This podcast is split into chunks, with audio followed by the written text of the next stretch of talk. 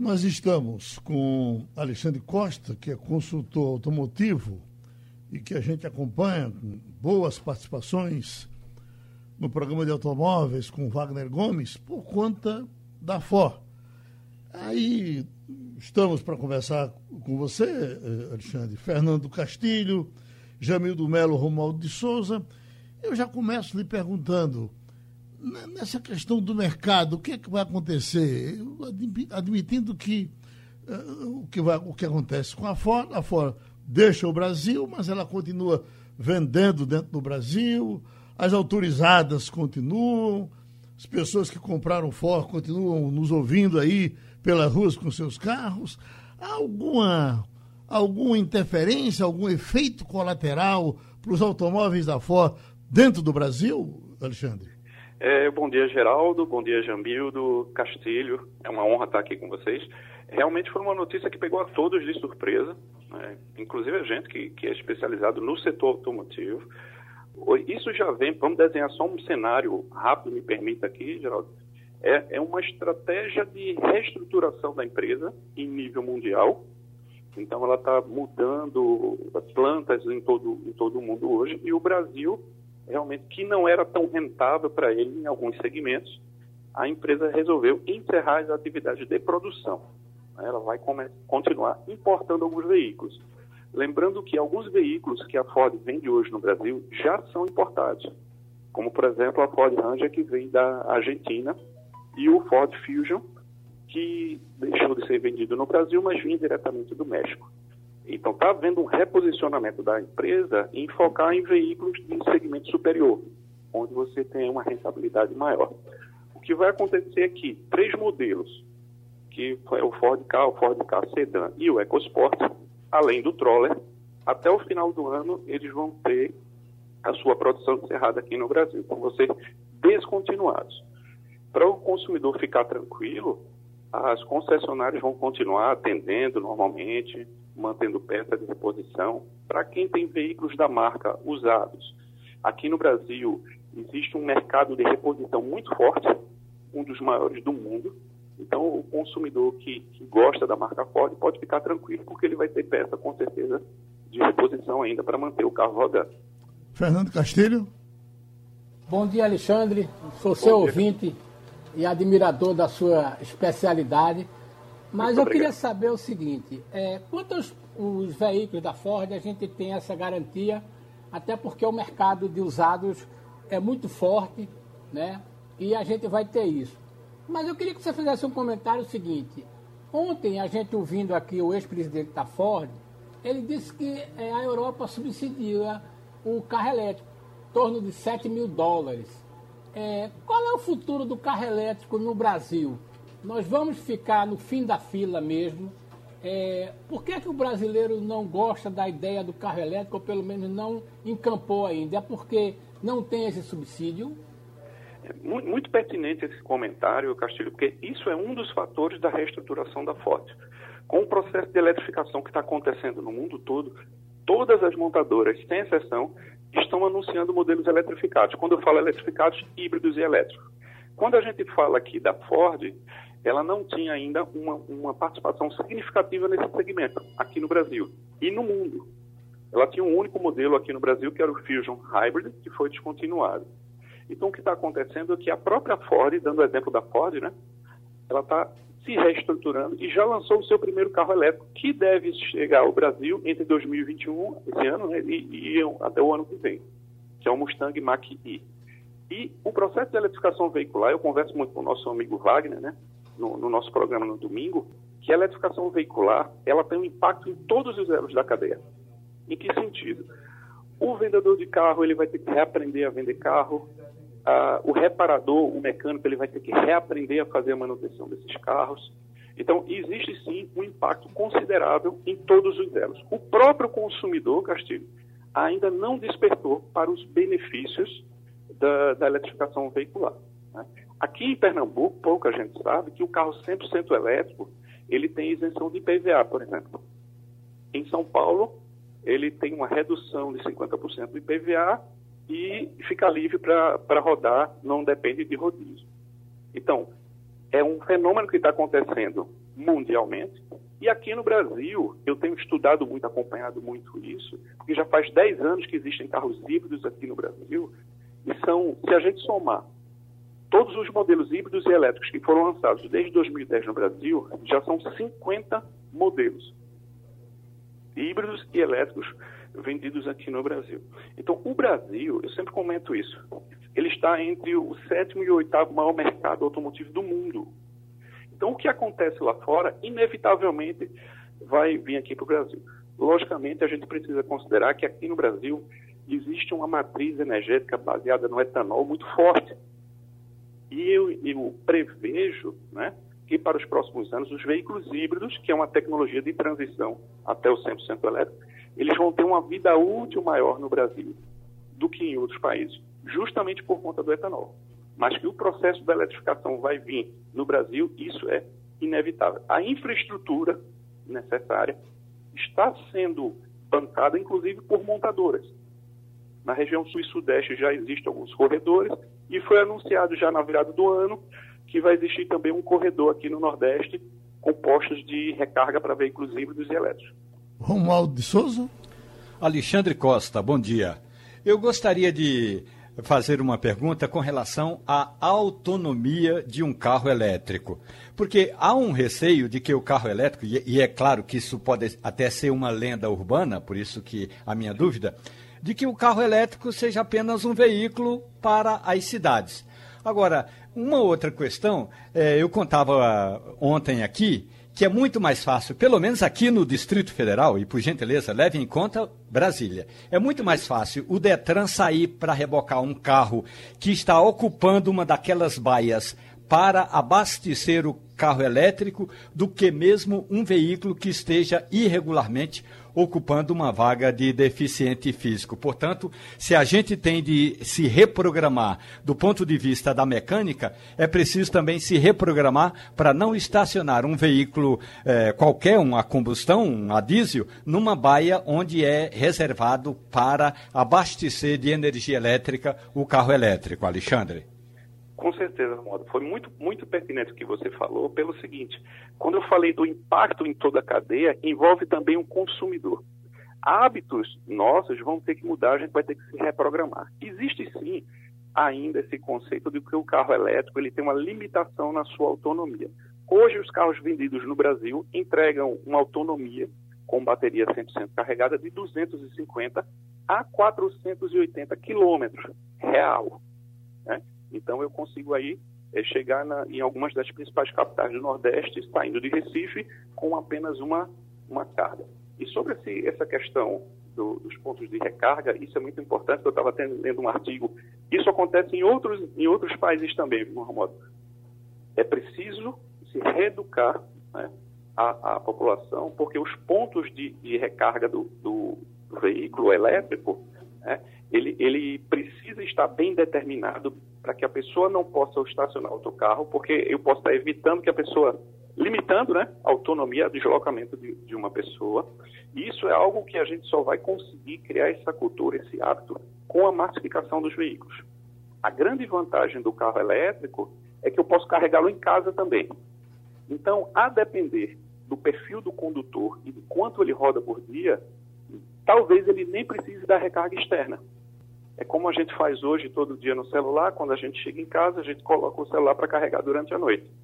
Então, a depender do trajeto, o próprio consumidor do carro elétrico, ele vai deixar o carro carregando à noite, faz o trajeto e deixa o carro carregando mais uma vez quando chegar em casa. Então, a depender do trajeto, não precisaria nem do, dos postos de abastecimento, mas que são extremamente importantes.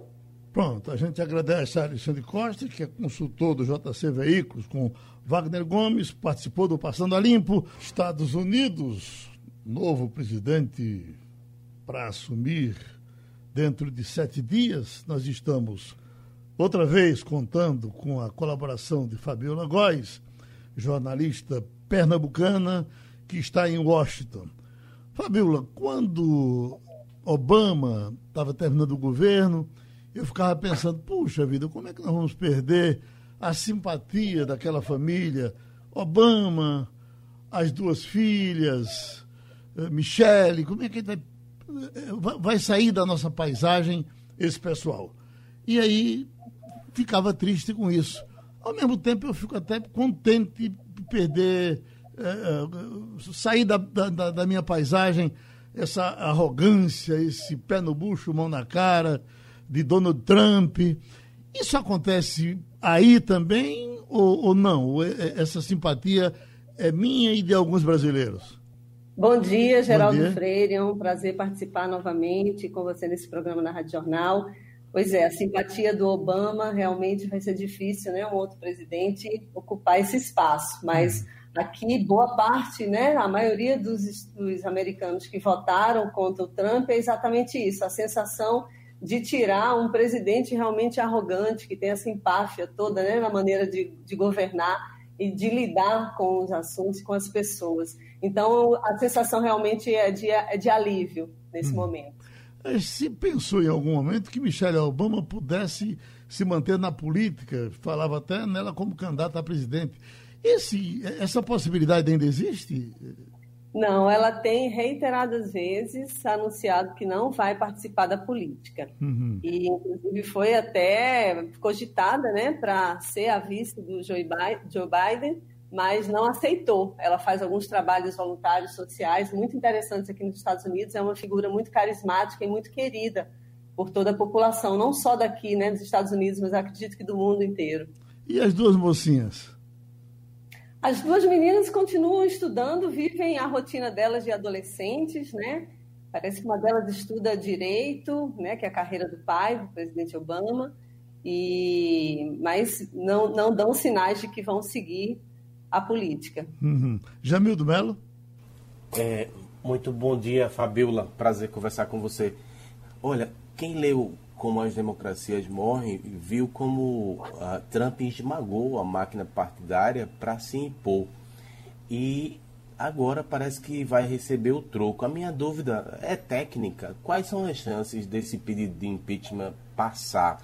Os efeitos podem uh, ser duradouros ele sai do cargo e ainda continua respondendo pelo processo, uma maneira de que os partidários né, dele, dele mesmo, no Republicanos, usem para se livrar dessa influência maléfica que ele exerceu na presidência e pode, a partir da, da saída, continuar exercendo.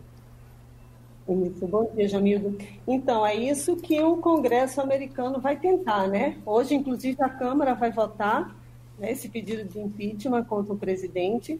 E depois que ele sair, isso se, se dá tempo né, dele no cargo responder e ser cassado, mas se não, se ele sair, ainda estão avaliando a possibilidade dele ficar inelegível, algumas medidas contra ele, porque isso nunca houve né, na história dos Estados Unidos. É a, é a única vez na história que um presidente é, no mandato ele é impeachmentado duas vezes, né? Então é um momento em que eles, os analistas estão avaliando o que, que, vai acontecer. Isso vai depender do próximo presidente, como é que vai ser a condução, se não der tempo de ser impeachmentado, né? O Mike Pence já anunciou, o vice-presidente já anunciou que não vai invocar a 25ª emenda para afastar o presidente. Mas a, o Congresso pode decidir. A Câmara vota hoje e depois vai para o Senado, né? Com dois terços dos votos dos senadores para que ele seja retirado do cargo. A, a dúvida é que os, a maioria do Senado é republicano, se bem que tem líderes que já estão saindo voando fora desse barco, já não estão mais apoiando o Trump. Então pode ser que ele seja caçado, a gente não sabe se vai ter tempo hábil disso. Mas aí ele sendo caçado, ele fica inelegível e aí esse, essa, essa assombração sai desse cenário aqui americano pelos próximos oito anos, pelo menos. Fernando Castilho. Bom dia. É, na, na, eleição de, de, de, Barack Obama e mesmo a de Trump, a imagem icônica é do presidente com a sua família é, caminhando na Avenida Pensilvânia. E aí, esse, essa nova posse está sendo marcada por um grande risco, uma, uma possibilidade de que essa caminhada do presidente a mulher é, e, e o governo venham caminhando a pé. Como é o clima que você está vendo aí e como é que vai ser essa posse? Ela, pelo que a gente está vendo no noticiário, é muito, muito é, fechada, né, cheia de seguranças. Como é que tem esses movimentos? Como é que o cenário que você traz aí dessa posse no dia 20? Bom dia, Fernando. Então, é um clima de muita tensão. E já se fala que nunca houve uma tensão como essa é, para uma posse presidencial desde a 11 de setembro, né, e também a morte do presidente Kennedy em 1963. Então, o clima realmente é de medo, as pessoas estão amedrontadas nas ruas. A prefeita de Washington solicitou à Casa Branca que declarasse emergência na capital. Inclusive, ela está recebendo recursos federais para garantir a segurança, para evitar terrorismo. Algumas lojas, algumas é, repartições estão colocando tapumes aqui nas cidades, que podem ser isso, né? Assim, eu cheguei tem pouco tempo aqui em Washington, mas é, a gente percebe que tem esse clima na cidade. Alguns monumentos já estão fechados. O Washington Monument fechou na semana passada é, para visitação, colocaram tapumes, colocaram tapumes também na frente do Lincoln Memorial, né, que foi um presidente também é, que foi assassinado, que teve tentativa de assassinato antes da posse presidencial. Ou seja, os Estados Unidos têm um histórico aí de morte de presidente, né? Já é o quarto, foram quatro presidentes assassinados. Então, a atenção para o Biden é, é, muito grande. O FBI, inclusive, interceptou é, conversas, informações de que haveria atentados em, aqui em Washington, no Capitólio novamente, e em mais de 50 capitais nos Estados Unidos. Então eles agora eles aprenderam a lição, né? Vão fazer o que não fizeram antes do dia 6, né? Porque houve inclusive alerta de que poderia haver invasão e, e eles não tomaram medidas antes, mas dessa vez parece que eles estão realmente preocupados e que essa imagem bonitinha que a gente viu do Obama na Pensilvânia, isso com certeza não vai se repetir com o Biden. Romualdo de Souza, Brasília. Fabiola, é, é, é, tudo bem, Fabiola? Como vai? Tudo jóia, Romualdo. E você? Olhe, fazendo uma ponte aqui entre Washington e Brasília, Brasília está hum. chovendo esses dias e Puxa a expectativa é de que chova cada vez mais.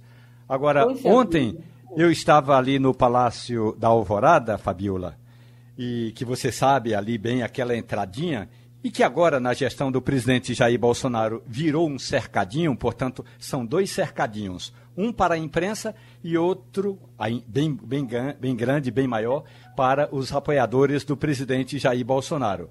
Bolsonaro conversou com os apoiadores e, na saída, claro, sem entrevistar ninguém, o que a gente ouve é que os apoiadores estão, é, digamos, se preparando para 2022, tanto para votar no presidente, como para agir caso Bolsonaro perca as eleições.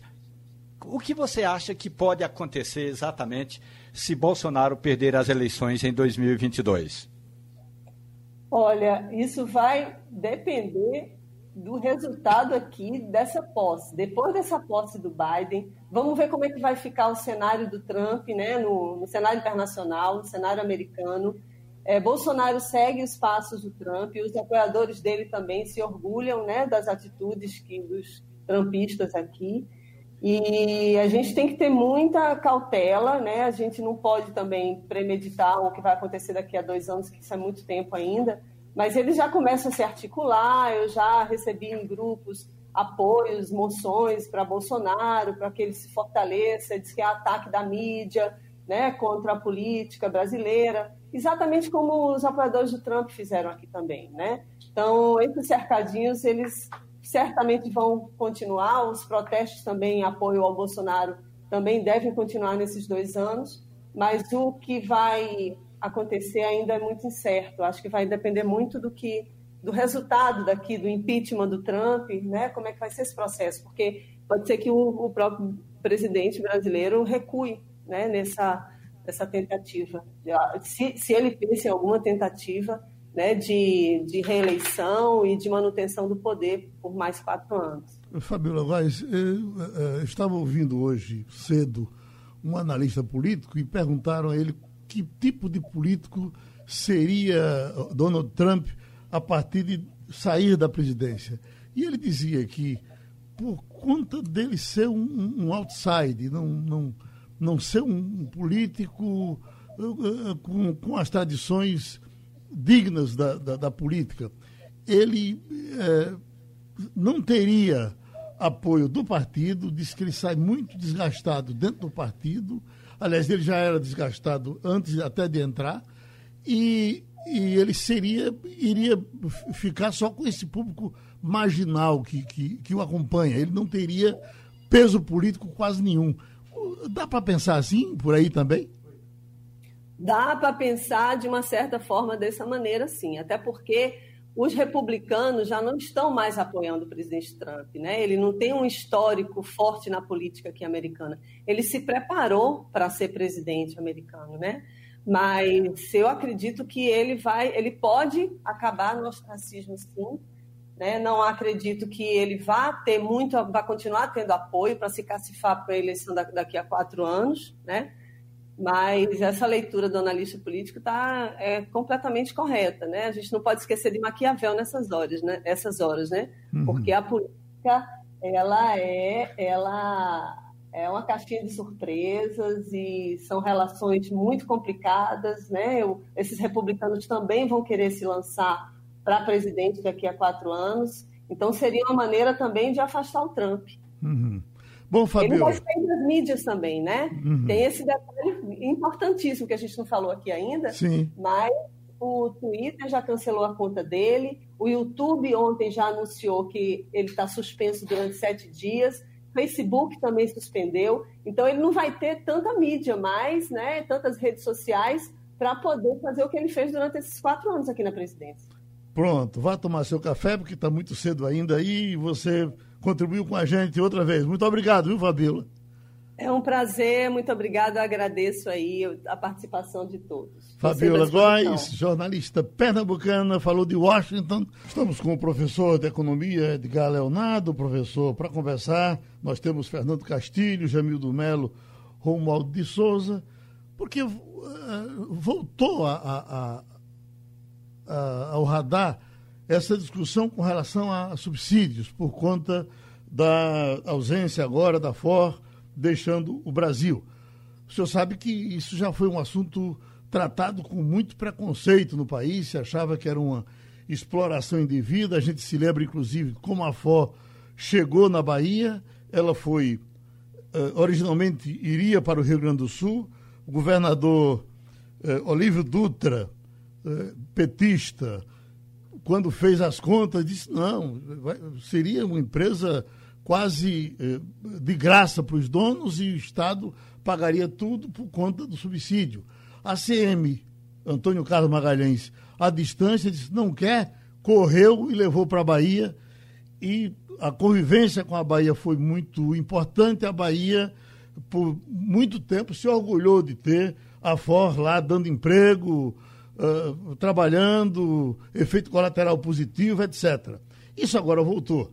Eu vejo aqui uma manchete que diz: incentivos da União a montadoras somam 69 bilhões de 2000 a 2021. Ontem Bolsonaro falava que só para fora teriam ido 20 bilhões. Então eu lhe pergunto: é isso mesmo? Esse incentivo é uma coisa tão desgraçada tão desprezível que eh, eh, parece ser um roubo dessas empresas que, que vêm atuar no Brasil, lucram aqui e depois vão embora? Geraldo, bom dia. Bom dia. Olha, primeiro destacar que a, a cadeia do setor automobilístico é uma cadeia extremamente importante. Né? De fato, ela gera muito emprego direto, mas também gera empregos indiretos, na medida em que ela tem toda uma cadeia. Então, imagina você produzir um carro, você precisa de chapa de metal, você precisa de plástico, você precisa de vidro, você precisa de uma série de itens. Tudo isso desenvolve uma série de empregos indiretos, o que gera, inclusive, tributação. O grande problema é quando os benefícios eles não estão bem amarrados aos retornos. Ou seja, é importante você trazer uma indústria automotiva para uma região como a região Nordeste, porque você desenvolve tecnologia, você traz empregos de qualidade, você acaba incentivando uma, uma, uma, educação na área de engenharia, na área de tecnologia, o surgimento de outras empresas. Isso gera toda uma dinâmica naquela economia e é por isso que os benefícios são ofertados. Todavia, a gente tem que entender que no Brasil as coisas acabam se distorcendo um pouco. Então, a gente tem, historicamente no Brasil, a indústria automotiva está aqui desde o final dos anos 50, e ela é eternamente tratada como uma empresa nascente, né? ou seja, uma empresa que precisa de ajuda e apoio. Os carros brasileiros, historicamente, eles têm um custo alto, claro. A gente sabe que o Brasil também precisa discutir algumas questões, como a reforma tributária e etc. Mas é fato, sim, e é verdade que é, a FOR ela, ela teve uma série de benefícios, instalou-se na região Nordeste, mais especificamente na Bahia, com base em benefícios. Ela já tem um plano, né, eu vejo notícias desde 1900, perdão, de 2018, falando que ela vai abandonar a produção de autos de passeio, focar em, em automóveis é, tipo picape, ou seja, não é nenhuma novidade ela, ela, ela parar com as plantas de automóveis de passeio, mas ela também foi beneficiada durante todos os anos em que esteve presente no Brasil, como toda indústria automotiva brasileira. A gente tem um exemplo disso, que é o projeto de 2013, se não me falha a memória, que é o Inovar Alto, onde as empresas brasileiras elas foram, na verdade, procurar proteção contra a importação de automóveis. Uhum. Né? Então, e não procurando é, projetos que trouxessem mais competitividade para a indústria nacional. Fernando Castilho. Bom dia. É, eu queria saber se qual é a tendência aqui agora é, no Brasil com esse posicionamento da Ford.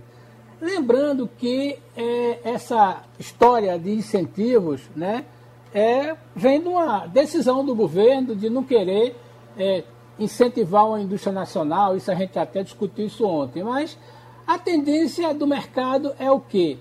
É as empresas que não terem base aqui trazerem produtos de melhor qualidade, o mercado brasileiro está mudando de patamar por um carro mais tecno, tecnológico, mesmo que pague imposto. Qual é o cenário que o senhor vê para a indústria nessa, na, nessa década, né? de, de 20? É, é, é, Castilho, é, é, prazer primeiro falar com você. É, o cenário que eu vejo, Castilho, é o seguinte: em primeiro lugar, não me causou estranheza a operação da FOL, tá? por conta da, da, do que ela já vinha anunciando desde 2018, que mudaria o seu perfil. Né? Eu vejo dois caminhos. O primeiro caminho, isso traz, claro, um impacto de primeiro momento extremamente danoso para a economia nacional, são muitos empregos perdidos, isso num momento complicado, isso não é interessante, isso é fato. Todavia, isso abre dois sinais. Né? Um sinal é, isso sinalizou a importância, tá certo, de uma discussão sobre uma reforma tributária, uma reforma que reduza esse custo Brasil, né? uma reforma tributária que permita que as empresas no Brasil saiam desse pandemônio tributário. Isso é o primeiro cenário que eu vejo, porque isso, essa, essa saída da, da Ford produzindo no Brasil automóveis de passeio, ela talvez ela, ela devesse ser mais discutida como, é, claro, é uma estratégia da Ford mundial, mas por outro lado, será que o, o país não poderia ter sinalizado melhor ao longo dos anos com uma política industrial mais consistente, mais horizontal, e que passaria necessariamente por uma reforma tributária. Isso é uma discussão. Outro ponto é, certamente o Brasil precisa começar a repensar, sim, alguns setores industriais. E esses setores industriais, um dos principais é o setor automotivo, com, por exemplo, né, se é para a gente incentivar de forma é, é, vertical, seriam novas tecnologias como carro elétrico, por exemplo. Né? Então eu estou falando com você, eu estou com um carro, eu estou dentro de um carro falando no celular e meu carro é combustível fóssil. Então é uma tecnologia muito antiga, né? é uma tecnologia do século retrasado. Então a gente se vai repensar, sim, repensar carros elétricos e aí concessão de benefícios, porque isso vai trazer tecnologias e uma nova cadeia produtiva que inclusive o mundo começa a demandar. Então eu acredito que o grande, o grande virada dessa dessa década vai ser um foco, sim, no carro elétrico. O Brasil pode partir na frente. O Brasil tem um mercado muito grande né, para automóveis. Né? O mercado brasileiro pode sim ser consumidor e ainda pode se tornar um exportador, na medida que se a gente vai criar benefícios que sejam, repito, verticais e não horizontais para toda a economia, esses benefícios têm esse tipo de foco, por exemplo. O abraço da primeira página ao professor de economia Edgar Leonardo, que contribuiu com a gente. Agora no Passando a Limpo, o secretário de Saúde, André Longo. Vamos trazendo logo o Romualdo de Souza, de Brasília, para cá, já que ele faz essa ligação. Pernambuco, governo federal, o que é que Brasília pode oferecer, o que Pernambuco quer de Brasília, por aqui os trabalhos já começam, com o secretário preparando tudo para vacinação. Quando é que essa vacina vem? Vamos lá, Romualdo. Secretário, muito bom dia. Olhe, aqui em Brasília, o próximo domingo vai ser como se fosse a decisão do campeonato pernambucano. É que a sessão ou a reunião dos diretores da Anvisa, no domingo, vai definir a liberação de dois pedidos emergenciais de vacina. Aquele do Butantan e o outro da Fiocruz. Qual é, secretário, a expectativa do governo de Pernambuco para esta reunião de domingo? Oi, Geraldo, bom dia, bom dia a todos aí, bom dia Romualdo, Fernando, Jamildo, que estão que aí na bancada. É, nossa expectativa, é, Geraldo e Romualdo, é que haja aprovação né, da utilização das vacinas. E que tão logo haja essa aprovação e a divulgação disso, possa se iniciar o plano logístico do governo federal para a distribuição da vacina aos estados. A gente tem aqui já toda uma preparação, né? Amanhã nós vamos reunir novamente o nosso comitê estadual aqui de vacinação é, para a Covid-19 é, nós estamos ultimando os detalhes logísticos. Como vocês sabem, desde ontem nós iniciamos o processo de distribuição é, das seringas e das agulhas para esta primeira fase. Então, até sexta-feira, todos os municípios estarão aptos é, com os insumos necessários para receber as vacinas. Então, nossa expectativa é que no décimo dia, né, domingo, na verdade, porque domingo? Domingo é o décimo dia, é o dia final né, que a Anvisa tem para se pronunciar. Esperamos que seja um, um, pronunciamento positivo e que a partir da segunda-feira o Ministério passe ao seu plano logístico para que as vacinas cheguem aqui é, nos primeiros dias da próxima semana e a gente possa iniciar a distribuição é, desse insumo para os municípios, Romualdo. Doutor André Longo, a gente fica à distância acompanhando esses depoimentos do ministro da Saúde, DAD, hora H, essas coisas, dando a entender de que eh, eh, internamente a coisa não está muito preparada, fica tudo na base uh, uh, do, do, do, vamos ver, quando chegar a gente resolve. Mas o senhor esteve em Brasília e viu isso internamente. Qual é a sua expectativa? Brasília está preparada para pegar a vacina e jogar para cá com a rapidez que o senhor precisa? Eu acho que, é, sem dúvida, há um problema de comunicação. Né? Acho que, que até tem procurado ter um esforço mais recente de melhoria nesse processo de comunicação para o Brasil. Mas há, há, a gente sente que há um esforço interno muito grande né, do ponto de vista logístico para viabilizar isso. Então a gente confia, a gente tem a, a, a confiança de que, tão logo seja aprovado, não tem porquê a gente não ter a disponibilização para os estados imediatamente é, depois disso, e nós é, gostaríamos muito que isso pudesse se concretizar é, a partir da próxima semana, Geraldo. Uhum. Uh, Fernando Castilho. Doutor André, bom dia. Bom é, dia a gente tem um horizonte aí de 6 milhões mais 2 milhões é, de, de, vacinas nessa primeira fase. Qual a sua expectativa de quantas vacinas a gente pode receber nesses dois lotes e qual é a, a, logística que o senhor trabalha? Quer dizer, a informação de que esse lote vai chegar de São Paulo para os estados, que não vai para Brasília, no caso, é, e mesmo que chegue e a, da, dos 2 milhões, vai haver uma outra logística. Mas como é que o senhor trabalha? Um dia, dois dias? Vai haver uma, uma preparação das vacinas. Como é o, na sua cabeça, aprovando isso, como é que o senhor acha? A partir da chegada no aeroporto, o senhor mesmo vai buscar? Como é a mecânica disso? É, veja, primeiro a gente precisa ter uma definição de qual vacina vem para Pernambuco. A gente não tem essa definição ainda. como você falou, nós temos uma expectativa de que nesse, nessa primeira distribuição é, se utilizem as, as vacinas que já estão prontas, que foram fabricadas inclusive fora do Brasil, né? são 6 milhões da vacina Coronavac e 2 milhões é, da AstraZeneca, que dá esses 8 milhões. Havia uma expectativa de que, que houvesse já alguma produção também no Butantan. No próprio contrato entre o Ministério da Saúde e é, o Instituto Butantan, está prevista até 31 de janeiro a entrega de 8,7 milhões, o que daria é, 8,7 mais 2 milhões, 10,7 milhões de doses até 31 de janeiro. Mas essa informação ainda não está totalmente definida, se nós teremos é, já agora no dia 20 de janeiro né, esse quantitativo todo. Então se trabalha com a perspectiva de ter 6 milhões de Coronavac, 2 milhões de AstraZeneca.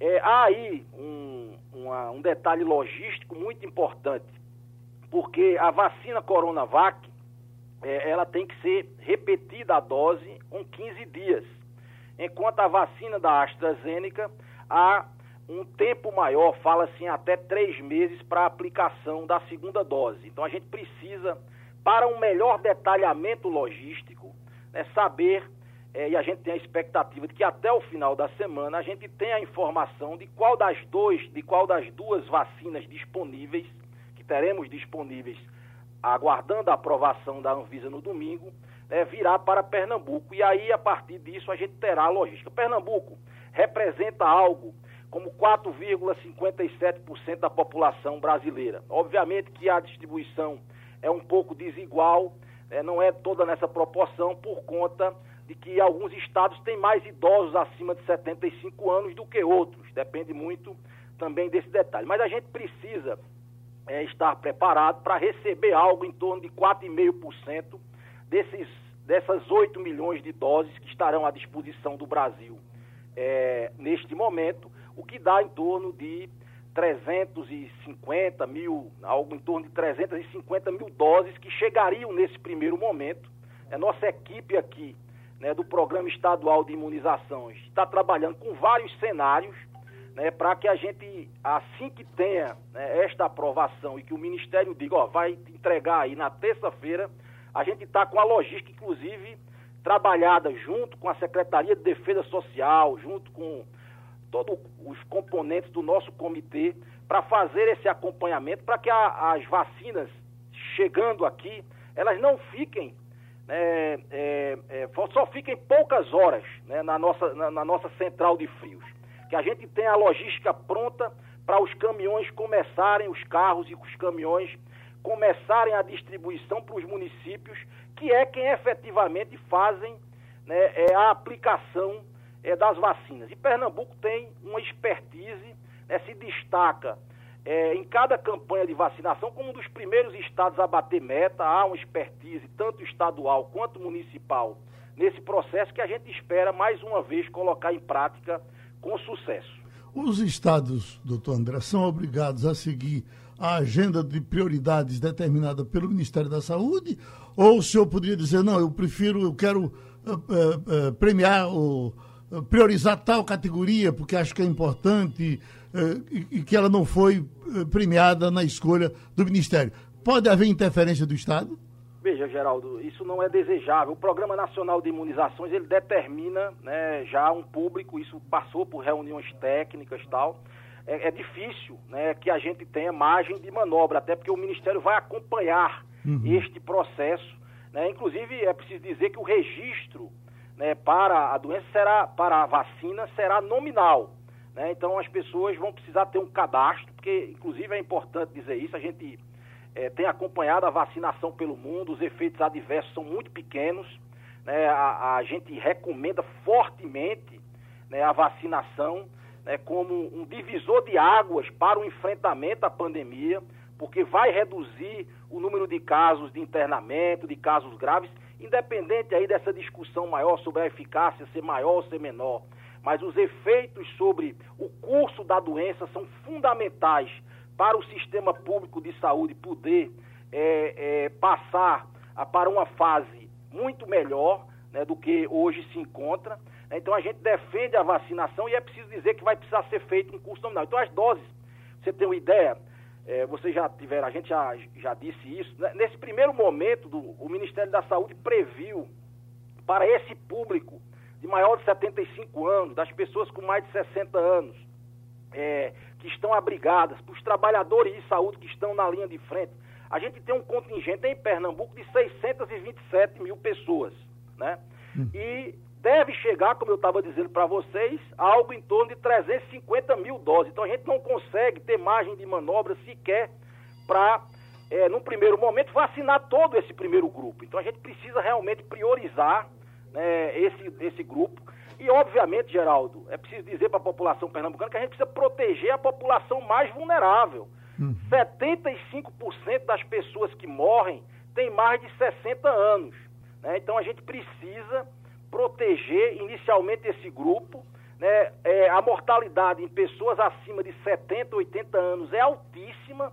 Né? Então, a gente precisa proteger os nossos idosos é, inicialmente, para depois pensar em, em, ampliar ainda mais para outros grupos é, populacionais. Então, juntando esse primeiro grupo né, de mais expostos e, e mais idosos, e o segundo grupo com todas as pessoas acima de 60 anos, a gente protegendo esse grupo né, com imunidade, certamente a gente muda o curso da mortalidade da doença nos primeiros dois, três meses. Mas é preciso reforçar, Geraldo, eu acho que a gente precisa, até tive a oportunidade de escrever um artigo hoje no Jornal do Comércio falando sobre isso. A vacina, ela está se transformando numa realidade, graças à ciência mundial e à ciência, é, a gente tem sempre que tirar essa reverência. Mas a sociedade ainda precisa ajudar. O cuidado ainda é fundamental, porque até a gente adquirir a imunidade que é, nos garante né, um, um novo curso para a doença, o vírus ainda está circulando, está circulando com força. Nós acabamos de ver novas variantes entrando nesse processo, como está acontecendo lá em Manaus, que nós estamos à beira de um colapso né, lá na, na região amazônica. Então é preciso a gente se cuidar, né? cuidar de si, cuidar dos outros, cuidar especialmente das pessoas mais vulneráveis. Nós precisamos ainda, é, a pandemia não acabou e a gente precisa desse tempo para conseguir vacinar, é, principalmente as pessoas mais vulneráveis, e para isso precisa ter cuidado. A palavra é cuidado. Uh, Jamildo Melo. Obrigado, Geraldo. Muito bom dia, André Longo. Doutor, eu queria insistir na questão da eficácia global da vacina. Os aliados de Bolsonaro, os filhos do presidente, inclusive, se apressaram ontem em fazer menoscabo da vacina, desacreditando a vacina, dizendo que era uma vacina pela metade. O senhor, enquanto cientista, enquanto médico, pode explicar essa diferença entre é, os grupos específicos e o, o número geral? E a questão também é isto pode atrapalhar a adesão da população tão necessária para que o plano dê certo de vacinação? É, nesse momento, quem fala mal das vacinas presta um desserviço ao Brasil, presta um desserviço à saúde pública. É, eu diria que isso é um crime de lesa pátria, num momento tão grave como a gente vive né, de enfrentamento a esta pandemia. Então a gente precisa, sim, de todas as vacinas disponíveis, a eficácia geral, ela é importante, é importante que ela seja né, é, pelo menos superior a 50%, mas o que muda o curso da doença, Jamildo, é preciso que todo mundo saiba, é a forma com que as pessoas reagem ao vírus. Então a gente se vacina para gripe todos os anos, pra, não é para não adoecer de gripe, é para que a gripe não tenha efeitos que levem você a ter que ir para uma unidade de saúde, ter que se internar como paciente grave. Então a diferença, a eficácia geral, ela fala que você poderá até ser portador do vírus. Ela não impede você de ser portador do vírus, mas o curso né, da, da reação do seu organismo para com aquele vírus será totalmente diferente numa pessoa vacinada. É isso que as pessoas é, precisam entender, é isso que esses estudos, traduzindo, trocando em miúdos, o que esses estudos dizem é isso, né? É, é que é, é, é, um divisor de águas uma pessoa vacinada que tem contato com é, o SARS-CoV-2 ou o novo coronavírus. Doutor André, para a gente fechar, os que já tiveram a doença e que estão teoricamente imunizados, esses serão vacinados? Serão vacinados sim, Geraldo, porque é, a, é, a gente tem os estudos mostrando que a imunidade conferida pela doença, ela não é duradoura o suficiente. Então a gente precisa, né, a gente não sabe ao certo quanto ela é duradoura. E as vacinas vêm no sentido de proteção maior. Né, a produção né, de, de, dos anticorpos se faz de uma maneira mais intensiva, né, pelo estímulo que a vacina traz, e isso garantirá uma proteção. Ainda não se sabe, é certo também, né, os estudos são recentes, por quanto tempo. Será que nós vamos precisar vacinar anualmente? É, há quanto tempo vai ser vacinado? Isso ainda, ainda são informações que a gente vai precisar de, de, detalhar melhor, né? Uhum. Mas é muito importante, muito importante que mesmo as pessoas que adoeceram, eu mesmo já adoeci, estou na fila, quando chegar a minha vez, né, para tomar a vacina, porque tomar a vacina é fundamental, fundamental para o enfrentamento desta pandemia. A gente agradece ao secretário de Saúde, André Longo,